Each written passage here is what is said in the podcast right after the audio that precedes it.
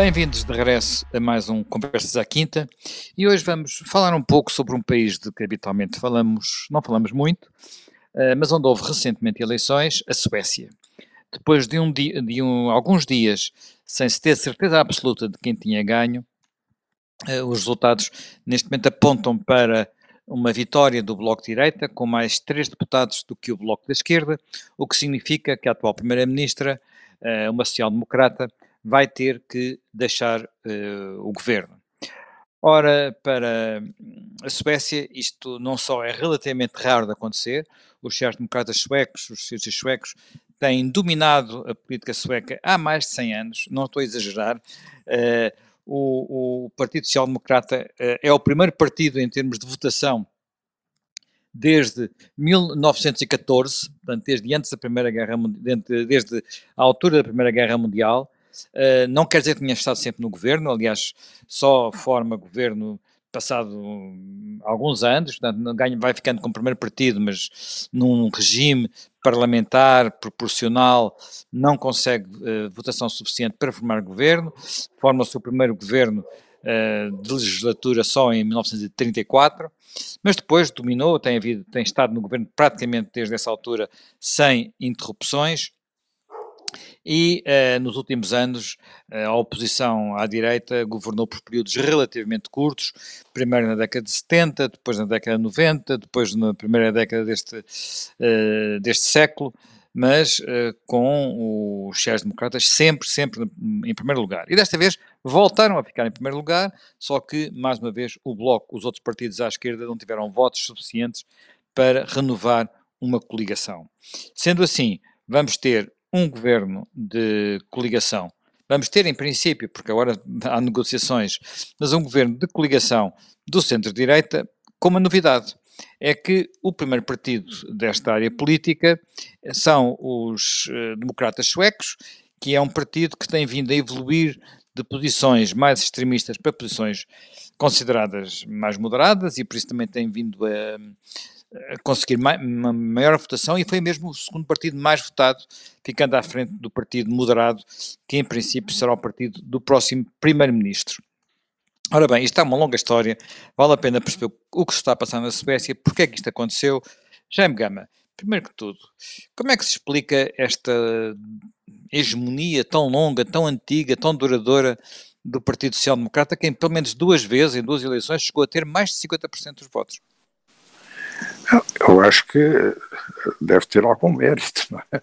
Porque para durar tanto tempo, embora nos últimos uh, decénios tenha estado alguns períodos na oposição. Sim. Uh, e, portanto, também fez umas curas da oposição, já não era aquela hegemonia uh, tão grande como antes. Depois também acho que fez alguma evolução interna, eu lembro-me Quer dizer, teve 40 uh, anos seguidos no poder, 40 anos seguidos sim, no poder, mas, até, mas até sair do poder ao, em 76. Mas quanto, quanto ao modelo, porque aquilo numa primeira etapa era uh, um socialismo sueco keynesiano, tinha havido uma cisão, porque uma parte tinha alinhado mais com simpatia pela Revolução Russa e tinha havido um, uma cisão entre as duas coisas e, portanto, é, é Mas isso foi, clá foi clássico em toda a democracia europeia, não é? Em quase todos sim, mas ali foi muito claro, sim. Houve, houve casos em que o partido maior sim. ficou para o lado dos russos, poucos. Neste caso, não. Maior, mas neste caso o partido maior ficou, digamos, na pressão moderada, bernsteiniana.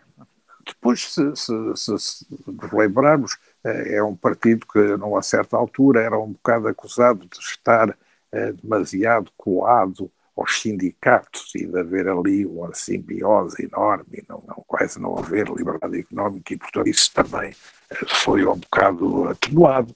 Depois havia o problema da enorme carga fiscal que levou a grande deslocalização de investidores suecos, o Igmar Bergman, até como cineasta, entrou em linha de colisão com os sociais-democratas suecos, e isso também foi objeto de uma certa adaptação e de uma certa correção. E até é, é interessante eh, com esta primeira-ministra, eh, num governo de minoria, houve a ruptura com um dos dogmas da social-democracia sueca, que era o dogma da neutralidade, eh, porque ela foi muito peremptória na questão da adesão à NATO. Agora, o Partido Social Democrata hoje na Suécia eu penso que será, é uh, o maior partido, mas não é já o partido acima dos 40% ou dos 49%, é ali o maior partido, mas tem um terço do eleitorado e disputa, compete, e, e portanto é natural que isto aconteça. Não sei quem é que dizia uma coisa do género, epá, estamos fartos de ouvir o Zaba há 40 anos. Então agora queremos outro tipo de música no disc jockey. E, portanto... Era, eu penso que era o texto, era, era o texto da Economist sobre, sobre as eleições. Exato. E, portanto, há também aí essa evolução.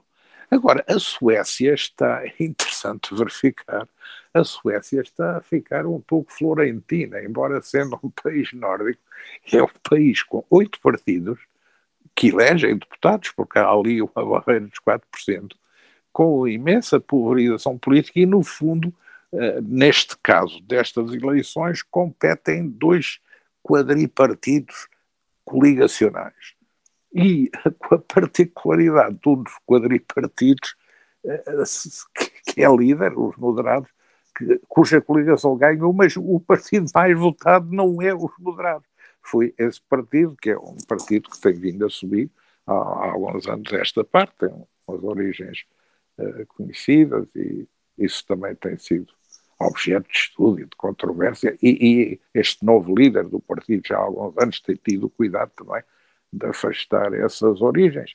Aliás, é, é, na história da Suécia é interessante verificar como o, o grande nazi sueco, que foi o, o, criador de um partido nacional socialista da Suécia, alinhadíssimo pelos alemães, uh, depois evoluiu e, e, no fim da vida passou a ser um homem de esquerda, do movimento pacifista, repudiou todo o seu passado político e era um militante da paz, dos movimentos contra a bomba atómica e pela paz, e morreu uh, pacatamente na, na, Suécia depois de toda essa trajetória. Portanto, a Suécia é também um país que tem uma grande complexidade cultural, uma grande angústia, uma grande pesquisa, e uh, vamos também a ver uh, o que é que vai ser o novo governo sueco, porque na Suécia uh, há governos de coligação, há governos de coligação de apoio parlamentar, mas não integração no executivo, há governos de minoria com apoio parlamentar ou com abstenção parlamentar, e depois há também ali uns partidos que às vezes mudam de campo, ou uns deputados que mudam de campo, e portanto, é, mesmo essas coligações uh, são frágeis e por isso se diz que para saber bem o resultado de uma eleição na Suécia é preciso esperar alguns meses depois do resultado das eleições para ver que governo vai sair. E é isso aquilo que estamos à espera de observar, porque ainda não há governo, há conversações, há seguramente a elaboração de um programa, depois os que ficam, os que não ficam. Será que o uh, líder dos moderados, que em princípio comanda a operação, quer ter no Executivo os democratas da Suécia, se eles entrarem, será que os liberais querem entrar no governo?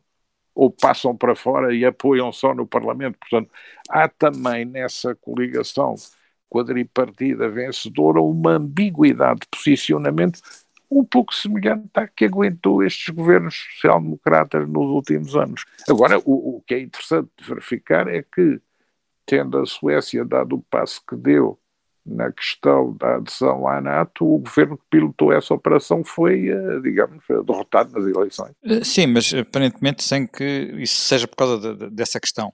Eh, já me Pinto, Pois, mas os, temos... único, os únicos dois partidos que tiveram que mudar de posição sobre a questão da neutralidade e da NATO é interessante ver, foram os sociais-democratas e os democratas da Suécia. Sim, mas é curioso. eram os mais arraigados ao neutralismo. E à mas são os dois que crescem mais nas eleições também, não é? Mudam de posição Sim, e é crescem um mais. São os únicos dois é que crescem, são vencedores. Uh, Já me Pinto, como é que lê esta, esta, esta evolução dos democratas suecos? Há uh, uma. São um partido novo no sentido de representar novas tendências na Europa ou é mais daquilo a que temos vindo a assistir em vários países europeus, onde este tipo de movimentos tem vindo a ganhar uh, projeção? É este tipo de movimentos também, exatamente, à medida em que, em que vai ganhando projeção, também entendem uh, exatamente aqueles que partiram. Nós temos o modelo, é, é relativamente, enfim, relativamente fácil, tirando o Vox, porque o Vox é um partido novo que nasce numa situação nova, quer dizer que a questão a Espanha tem um problema sério de separatismo, não é, não é, não é o problema, não é um problema que surja nas outras, na maior parte dos outros Estados europeus, ou pelo menos um problema vivo. Mas tirando o Vox, se a gente olhar para o modelo Front, Front National, Rassemblement Nacional hoje em dia, e até para o modelo Fratelli d'Italia, nós temos exatamente uh, uh, uma réplica, não é? São partidos que na sua origem tinham ligações àquilo que a gente poderia chamar os movimentos, digamos, de direita mais radical, direita eh, nacionalista identitária, e que, à medida que foram crescendo, não é? À medida que foram crescendo, fizeram também um certo adjornamento, digamos, a modelos mais democráticos, aliás, eles nunca puseram isso em causa, é um ponto que é, que é muito importante. Hoje em dia, os partidos, e esses partidos são muitas vezes acusados de serem partidos fascistas ou partidos reacionários, ora bem, são partidos que não põem de maneira nenhuma em causa o modelo democrático no sentido da soberania popular, que era uma coisa que tradicionalmente, quer os partidos fascistas, quer os partidos mais reacionários extremamente punham em causa a questão da legitimidade da, das urnas como, como geradoras uh, do poder, como geradoras da legitimidade do para exercer o poder. Estes partidos, pelo contrário, hoje em dia, e até por isso que lhes chamam, de certo modo, populistas, estes partidos uh, normalmente pretendem exatamente que eles é que são os verdadeiros representantes do povo e que os outros partidos são representantes de diversas oligarquias internacionalistas, eh, de interesses económicos, de interesses alheios aos interesses populares. Bem, estes partidos também crescem, e no caso da Suécia é um caso relativamente paradigmático, crescem muito na medida em que têm a questão da batalha da, da identidade nacional e têm, sobretudo, muito a batalha de, sobre a imigração. Ou seja, a questão da imigração e da imigração, de certo modo, uh, não uh, europeia e, de certo modo, com uma identidade uh, religiosa ou étnico-religiosa diferente da, da digamos, da identidade nacional local. E fazem isso também eh, atuando sobre eh, fenómenos que, enfim, melhor ou pior vão acontecendo e são, talvez não sejam tão radicais como eles pretendem apresentá-los, mas que de facto existem, que é, por exemplo, uma ligação a alguns desses, desses movimentos de imigração, a algumas dessas áreas de imigração, onde surge, por exemplo, uma deterioração da lei e da ordem, onde surge crime organizado, onde surge uh, determinado tipo de uh, modelos, digamos, de quase tribais de sociedade no meio, de um, enfim, no meio da, da própria sociedade sueca. E penso que tem também sido isso que tem levado uh, ao seu sucesso, ao seu crescimento. E também ganham um bocado com outro fenómeno que é muito que eu acho que é importante, que é o facto da esquerda a esquerda clássica e a esquerda mais radical, um modo geral, terem abandonado completamente ou quase completamente as questões da justiça social, dos trabalhadores, etc., para se concentrarem nas chamadas microcausas de, das minorias, de minorias étnicas, sexuais, etc. Portanto, isso, eu acho que esses partidos também têm ganho muito com uma espécie de descontentamento e de reação popular a esse tipo de, de, de, discurso e que também, por outro lado, mais ou menos abandonou completamente aqueles grupos sociais que eram tradicionalmente, digamos, os, os apoiantes e os, digamos, e os, e os e aqueles que eh, as causas e os partidos de esquerda procuravam defender, não é? Nomeadamente os interesses também dos, dos, dos trabalhadores, trabalhadores da indústria, etc. Tudo isso, por um lado, também porque essa indústria também, devido à deslocalização, foi, foi sendo alterada e foi desaparecendo, e por outro lado, também porque são causas que foram mais ou menos abandonadas por esse tipo de partidos e que foram exatamente aproveitadas. E isso é muito interessante ver, por exemplo, no caso da Suécia, que os democratas suecos têm, disputam fortemente ao Partido Social, ao Partido Social Democrata, uh, enfim, o, o voto e o eleitorado, a gente poderia chamar dos operários ou dos trabalhadores. Não? Geralmente é um, é um modelo relativamente uh, reproduzido ou que podemos ver noutros países europeus.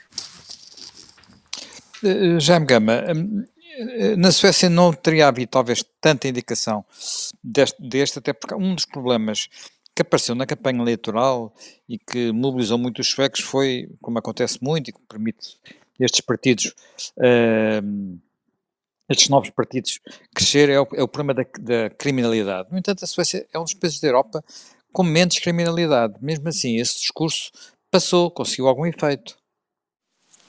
Ah, sim, porque houve acontecimentos em cima das eleições que influenciaram bem a campanha eleitoral e, portanto, isso é sempre suscetível uh, de uma ampliação, mas o problema também era estrutural, porque a questão, uh, tanto quanto procuro compreender na Suécia, em relação aos imigrantes e aos imigrantes com, digamos, forte distanciamento cultural em relação à cultura sueca, é predominantemente, em primeiro lugar, a facilidade com que os asilos são concedidos e, em, em segundo lugar, a concentração em determinadas áreas urbanas, em municípios, em bairros, em cidades.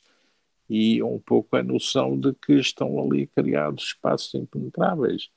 E, e portanto, eh, há esta tensão em relação ao problema da imigração, quer quanto à liberalidade em matéria de fluxo e de admissões, quer quanto à gestão da integração e, e aos conflitos existentes no, no cotidiano. É interessante notar que eh, quer o Partido Social Democrata, quer os moderados, portanto, grandes partidos, eh, nestas eleições apresentaram programas muito mais restritivos em relação a esse assunto. Isto porque quer os moderados, quer o Partido Social Democrata têm vindo a ser objeto de transferência de voto por parte dos democratas da Suécia. É um partido que tinha eleitores e praticamente em 15, 20 anos passou a quase um milhão e meio. E, e que os vai buscar aonde? Vai buscar é, basicamente o, o colarinho azul, não o colarinho branco, os pequenos negócios, agentes dos pequenos negócios e alguma estratificação do eleitorado rural. Eh, portanto, gente que no seu cotidiano convive e sente o que é a presença dessas comunidades, o que é uh, lidar com uh, língua diferente, com uh, religiões muito diferentes. E, mas os dois grandes partidos mudaram as suas agendas, precisamente para fazer uma operação de contenção à, à subida dos democratas da Suécia. Só que num eh, contexto como o contexto que se vivia, eh, digamos, o voto desta vez foi eh, fortemente deslocado para esse partido, para, para, ficou para no, no, nos 20%. Bem, é, é um que... voto para o, para o partido ser o governo da Suécia não me parece. É um voto para, com esse voto, condicionar os programas dos partidos com capacidade governativa na Suécia, porventura. É um voto para que esse partido esteja no executivo. Eu aí também não sei se o interesse desse partido é estar no executivo, porque eh, esse é um problema deste tipo de partidos.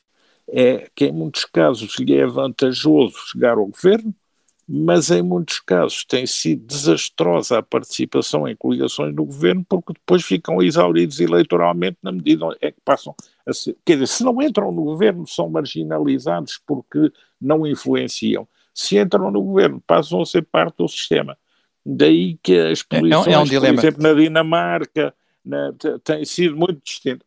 Uh, já me Pinto, tem havido uma, uma, preocupação, aliás, hoje o que era nesse artigo, precisamente da Economist, em que se vinha referenciado, de criar, em relação a estes partidos, cordões sanitários, sendo, eh, isto é, tentar evitar que eles cheguem aos governos, tentar evitar fazer coligações com eles, tentar evitar eh, no fundo dizer, estes partidos não são frequentáveis. Agora, o que tem acontecido nos últimos anos é que, apesar de tudo, eles têm chegado aos governos e, por vezes, enfim, nem todos, quando isso acontece, uh, muitas vezes acabam por perder o gás eleitoral que tinham. Aconteceu com, com alguns partidos, por exemplo, na Holanda, na, na, na, na Áustria. Uh, qual é a sua perspectiva? Isto são partidos que são, vão continuar a ser uma espécie de partidos de causas marginais ou uh, têm hipótese de virem a ser verdadeiros partidos de governo? Não creio, porque vamos ver, por exemplo, agora vamos ter uma eleição na Itália e penso que enfim, o partido principal. Será a primeira. Enfim, se, se essa eleição na Itália está a ser guardada com expectativa, até porque pode ser a primeira vez que um partido destes. Uh, Exatamente, um partido destes uh, em, coli em coligação Fica em com coligação. Lugar, fica com o Primeiro-Ministro, Primeiro Mas como, exatamente, em coligação, mas como, enfim, já temos casos, curiosamente a posteriori, porque foram, eram partidos que são partidos que estão no poder já há bastantes anos, ou que já tinham estado no poder, mas já temos casos, quer na Polónia, quer na Hungria, já temos casos destes partidos, que agora, por exemplo, no caso da Hungria, foram Polónia e Hungria são partidos com histórias um pouco diferentes. Não é? São, são. O não leste nascem... tem não nascem, leste tem, só... o leste tem todas histórias diferentes e as histórias diferentes do leste são, normalmente, têm a ver, são partidos, são países mais conservadores. Estes partidos, por exemplo, de um modo geral, em chamada matéria de costumes, são bastante liberais, não são partidos, por exemplo, que tenham agendas muito ligadas às questões conservadoras das igrejas, às questões anti-aborto, às questões anti uh, papel de, em, em, questão questões das coisas LGBT, são partidos relativamente abertos nessas matérias, mas são partidos bastante identitários em questões nacionais, de fronteiras, em questões, e depois nas questões que, onde eles entraram com muita força, foi exatamente naquilo que, de certo modo, a esquerda, ao abandonar em grande parte as chamadas causas sociais, uh, cresceram, não é? O caso, o caso mais flagrante, claro, que é o Rassemblement Nacional, que mesmo no tempo em que era Front Nacional, cresceu extraordinariamente, aí, mesmo à custa do, do, dos eleitores do Partido Comunista, aliás, há 20 anos deu-se praticamente uma transferência em algumas regiões da França, uma transferência quase maciça, mas esses partidos crescem sobretudo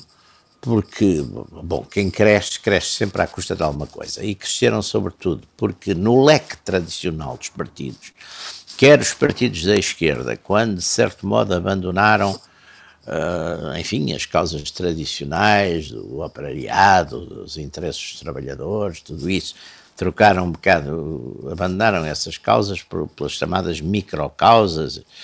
E segundo, os próprios partidos da direita do sistema abandonaram também muito as questões já do lado que eu chamaria substantivamente conservador, as questões das da identidade nacional e das fronteiras, a, a questão dos, dos uh, as questões, por exemplo, ligadas exatamente aos costumes, as questões ligadas a, aos aspectos do aborto, da eutanásia, etc. E, portanto, esse espaço ficou vazio e alguns destes partidos avançaram exatamente nessas, nessas áreas. Portanto, isto, enfim, de um modo bastante genérico. Normalmente, é, vamos lá ver, em democracia, as forças políticas crescem porque, quer dizer, não, não, não, não, não crescem por uma questão de, de conspiração ou coisa, crescem porque normalmente há causas, há uma razoabilidade de causas para que eles cresçam. E aqui, normalmente, o que é que foi?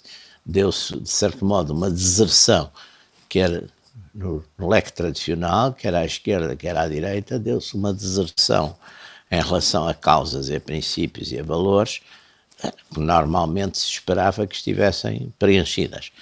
Portanto, na medida em que se deu, é evidente que estes novos partidos surgem e crescem. Curiosamente, e era um pouco o que estávamos a falar, às vezes os partidos que estão no sistema procuram exatamente para tapar ou objetar esse, enfim, esse crescimento, eh, inserem nas suas agendas ou recuperam para as suas agendas algumas dessas causas.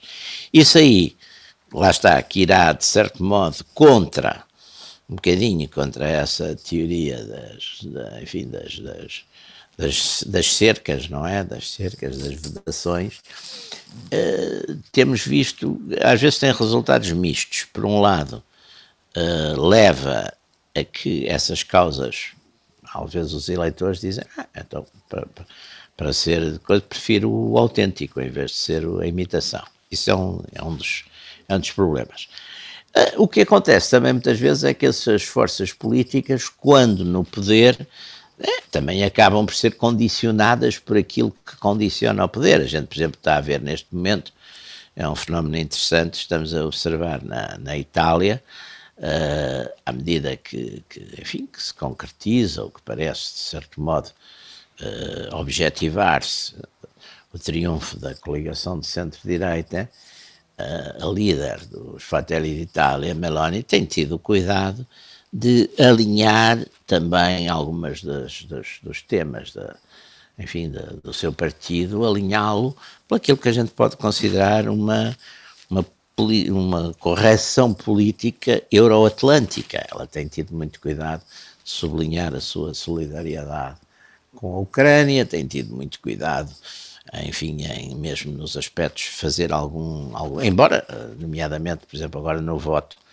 na, no Parlamento Europeu, naquele voto contra a Hungria, onde os, os, parlamentares europeus inventaram uma nova categoria política, que foi a autocracia eleitoral. Eu também achei que era interessante, porque normalmente são pessoas que não têm grande criatividade política, mas arranjaram agora um, uma nova categoria, que é a autocracia eleitoral, mas os, os, partidos comunistas antigos caberiam lá todos, porque eram exatamente isso.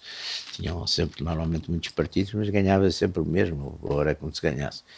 Mas, portanto, perante tudo isso, eu acho que esses fenómenos, enfim, vamos, vamos observá-los, mas, uh, enfim, dentro de uma certa estabilidade, o fenómeno é esse. Por um lado, o sucesso ou a aproximação do sucesso leva a um certo esbater da radicalidade, até porque, no fundo, as soluções políticas, historicamente, são sempre mais soluções de continuidade que de ruptura. Quando é ruptura, a gente sabe claramente, é ruptura em 1917 na Rússia, é ruptura em 1933 na Alemanha, etc. Sabemos muito bem quando é que há rupturas efetivas. Normalmente as soluções são mais de continuidade que de ruptura, mas nós estamos, de facto, em tempos muito revoltos com a, com a, com a guerra uh, russo-ucraniana, com, enfim, com as, as, suas consequências, estamos em tempos muito revoltos, portanto, de certo modo, há uma certa abertura para surpresas, não é? Uh, Jaime Gama, lê nesta eleição sueca sinais de que possam uh, existir mais experiências destas, mais experiências destas uh, num espaço de tempo relativamente curto, no espaço europeu?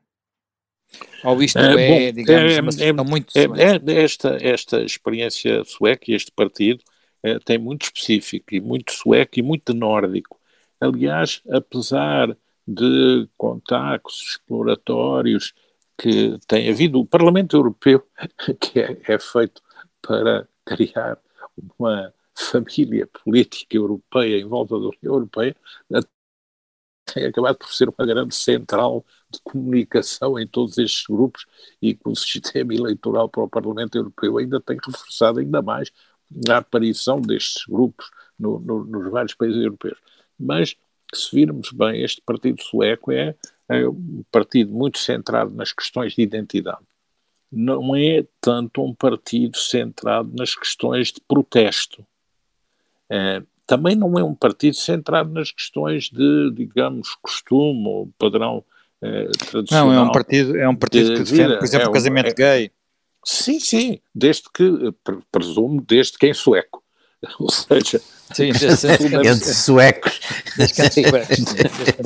Porque a questão prevalecente. Defenda ou admite, não é? Da limpa, da identidade cultural, do desejo de pertencer, de arte folk sueca e não arte moderna contemporânea. Portanto, há ali uma questão uh, muito. E, e a, a, ligação é mais o, o partido dinamarquês. E depois, claro, outro.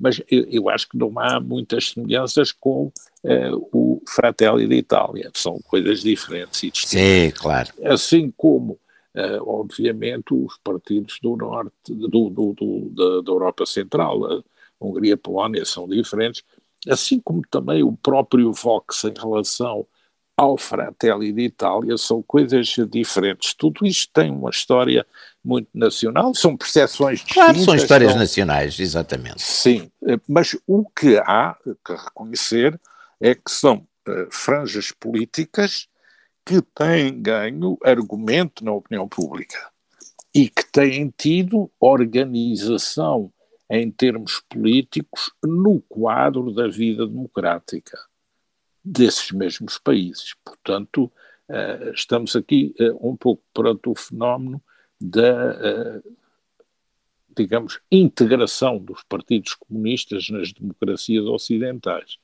É um fenómeno um pouco simétrico. Qual vai ser o resultado disto a prazo? Ainda não se sabe. Mas a, a verdade é que a discussão é muito uma discussão travada em termos do, do, do Estado de Direito, do quadro democrático, eh, da liberdade dos mídias, e, e, e, portanto, reforçada muito com um debate que se incrementa fortemente eh, com as redes sociais, com os novos fluxos de informação, com as novas percepções sobre os fenómenos. Portanto, a agenda política é hoje uma agenda muito multifacetada e que já não é hegemonizada completamente pelas grandes formações e pelas formações, digamos, clássicas do sistema. Há aqui dados novos que uh, estão em Constituição, têm tido avanços, têm tido recuos. Uh, por exemplo, há, há fenómenos paralelos no, no, próprio mundo islâmico. Veja-se aqui o que se passou em Marrocos com uh, o Partido uh, Fundamentalista Islâmico. Uh, ganhou as eleições, foi chamado ao governo, a prestação governativa não foi, no princípio foi razoável, mas depois não foi satisfatória e hoje é que mais um partido sem assentos parlamentares. Nós já tivemos também experiências fugazes eh, de agregação eleitoral não perdurável. Portanto, eh, é um fenómeno eh, a observar. Agora, eu creio que neste quadro sueco a questão predominante da aparição deste partido é uma questão que tem a ver mais com valores nacionalistas tradicionais de sociedade, de cultura, perante o contexto eh, migratório e perante os problemas de cotidiano que daí resultam. Depois de articulação na Europa, por exemplo, eles não defendem a saída da União Europeia, eles defendem menos integração, eh, mas não defendem a saída. Eles, por exemplo, em relação à questão da NATO, deram o mesmo passo que deram os sociais-democratas, porque eram neutralistas e passaram a defender a integração na Aliança Atlântica e, portanto, eh, também aí fizeram uma evolução. Em relação à economia, eh, eles são, eh, digamos, quase iguais aos sociais-democratas suecos. Sim, sim, tem, claro. Há 30 sim, anos. Um talvez um bocadinho mais à direita, digamos, talvez um bocadinho mais Defende... liberais, mas pouco, mas pouco. Uh, no muito, muito, muito, impreciso. Eles não são liberais, não são liberais. Eles são não, não, eles defendem, eles defendem o modelo, eles defendem sim, o modelo sueco, sim. digamos. Sim, são solidaristas estes partidos. Sim, sim, sim, são pelo Estado Social é, do Tagerlander. É. Isso nitidamente. Pá. E são um pouco reticentes face à globalização. É, e, Exatamente. Portanto, aí eu acho que. Por isso é que o eleitorado também flui entre essas correntes, por isso é que o eleitorado também flui. Portanto, olha, vamos observar, estamos a aguardar a formação do governo. Na Suécia há também governos que são não governo. Isto é, na Suécia quase que é moda nos últimos anos o governo correto ser um governo de minoria. tem que haver um governo, mas de minoria, porque também uh, todos querem estar na cena pública, mas depois ninguém quer ser erosionado pela governação. Então há estas coligações que vão desde a entrada na equipe executiva, o apoio de flanqueamento no Parlamento com sai e entra, e a abstenção construtiva, a abstenção cética, a abstenção negativa que depois vai ao voto contra para o derrubo do governo. Portanto, há aqui uma grande competição entre todas estas forças. E sendo blocos, cada um deles quadri... Note-se que são só três deputados de diferença, foram 50 mil votos de diferença, e até há quem diga que foi o aparecimento de um partido islâmico na Suécia, com 30 e tal mil votos, que retirou a, a vitória ao campo liderado pelos social-democratas. Porque se não fosse isso, talvez o resultado tivesse sido diferente. Portanto, e um partido que não elegeu nenhum deputado, mas serviu também para, digamos, atemorizar os identitários, talvez ainda mais, e para não dar outra. Mas às vezes os extremos também precisam dos extremos para se legitimar e para crescer. Não é? a, a guerra civil cultural é menos letal que a guerra civil crua e cruenta do claro. passado, mas é ágil no assassinato e também na disputa, na disputa de posições de tiro ideológico, o que significa agitar os extremos para consolidar o nosso próprio campo. Bem, já me Pinto, nós estamos a caminho da eleição, da eleição italiana. Uh, Meloni vai pode ser pode ganhar gás com, esta, com, esta, com este resultado?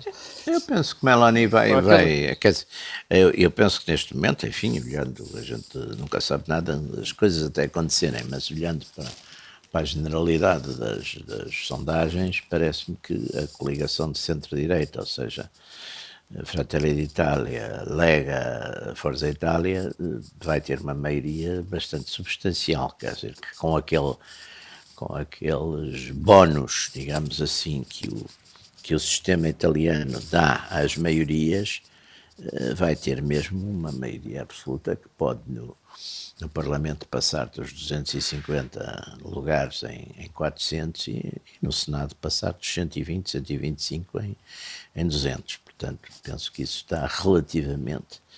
Uh, agora, são questões diferentes, não é? o, o, a questão, a Suécia, os democratas da Suécia cresceram muito e, eh, sobretudo a partir daquela, daquela fluxo de, de refugiados islâmicos ou de imigrantes islâmicos em 2015 e, e as suas consequências, na, enfim, no, nas, no, são, foram muitos, ou, as pessoas não têm noção, foram muitos aqueles que vieram da Bósnia, nomeadamente. É? Reais, ou, ou, ou, reais ou imaginadas, eu faço sempre essa reserva, mas não há dúvida que houve uma certa percepção de que isso tinha influenciado o crime, que punha em risco uma certa identidade, como a Jaime Gamay falava, uma certa identidade.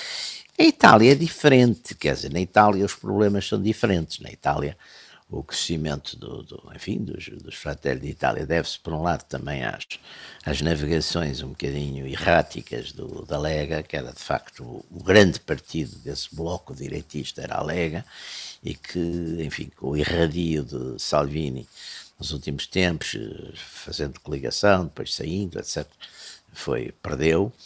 Uh, e aí é mais uma questão de, tem a ver com situações económicas, tem a ver com enfim, é mais popular, é, menos identitária, diria eu, e talvez mais popular ou populista, não é? Uh, a questão da e, e, e, com, e, portanto penso que enfim não, não é que a questão sueca vai influenciar muito ah, mas traduz e a gente aí tem que ver estes movimentos da direita popular ou populista como se lhe queira chamar ou radical como lhe chamam uh, têm muito a ver, cada um tem a sua história, porque exatamente uma das características dos movimentos da direita é exatamente a questão nacional. Portanto, é evidente que um, um nacionalista espanhol tem as suas convicções diferentes, ou por razões diferentes, de um nacionalista uh, italiano ou de um nacionalista sueco. Depois aí é que tem que se ver, enquanto de certo modo, a esquerda, como foi sempre mais globalista, mais internacionalista, tinha uma maior identidade e punha sempre as suas as suas seus valores em, na humanidade, em soluções gerais, em soluções globais, exatamente a, a, direita, como é mais atenta à questão da fronteira, à questão da identidade,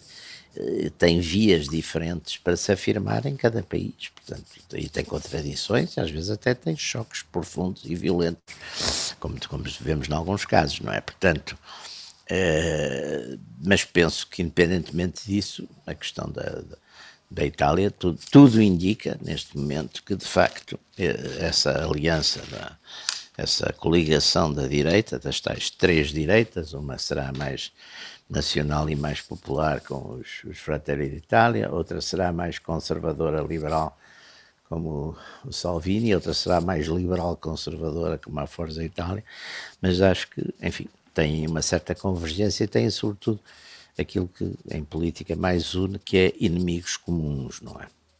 Bem, nós, entretanto, acabamos o nosso, nosso tempo. Uh, estaremos de regresso dentro de uma semana com mais temas no Conversas à Quinta.